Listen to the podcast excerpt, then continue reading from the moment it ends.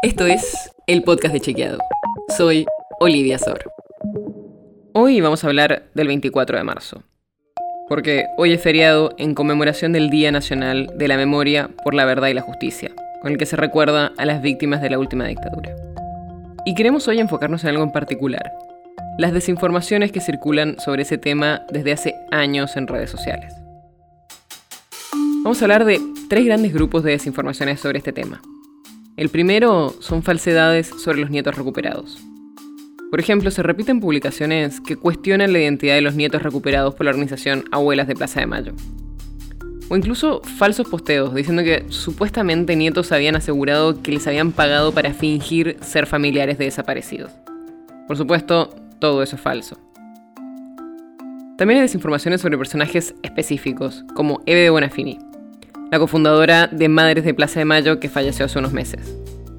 Y circulan distintas falsedades sobre ella, desde dichos criticando a los combatientes de Malvinas, que nunca dijo, hasta fotos con genocidas, pasando por supuestas declaraciones de su marido diciendo que sus hijos estaban en Europa.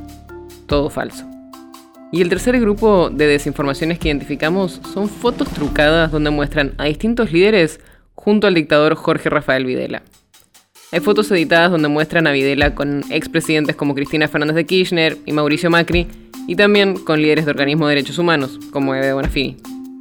De nuevo, todas esas fotos están editadas y son falsas. Pero además de las desinformaciones que identificamos hoy en redes sociales, queremos contarte de una serie de informaciones engañosas o falsas que ya circulaba antes de la aparición siquiera de Internet.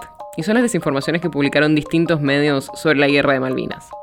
Sobre ese conflicto bélico que duró 74 días, se usaron distintos formatos y medios para desinformar. Uno de los más recordados fue la tapa de la revista Gente que aseguraba estamos ganando. Por ejemplo, en una de esas tapas que se hicieron con el título de Seguimos ganando, la foto que aparece ahí estuvo editada. Es una imagen de un buque con mucho humo y un avión sobrevolando la nave. Pero la foto, que era real, fue exagerada. La gente que intervino en esa edición contó años después que usaron una foto de un barco inglés, le agregaron un avión sobrevolando y también crearon con un truco de laboratorio una humareda negra sobre la cubierta del barco para que pareciera que había sido destruido. Ese es solo uno de los ejemplos más conocidos que se usaron durante la dictadura para desinformar. Pero todavía hay muchas desinformaciones que siguen circulando actualmente sobre el tema.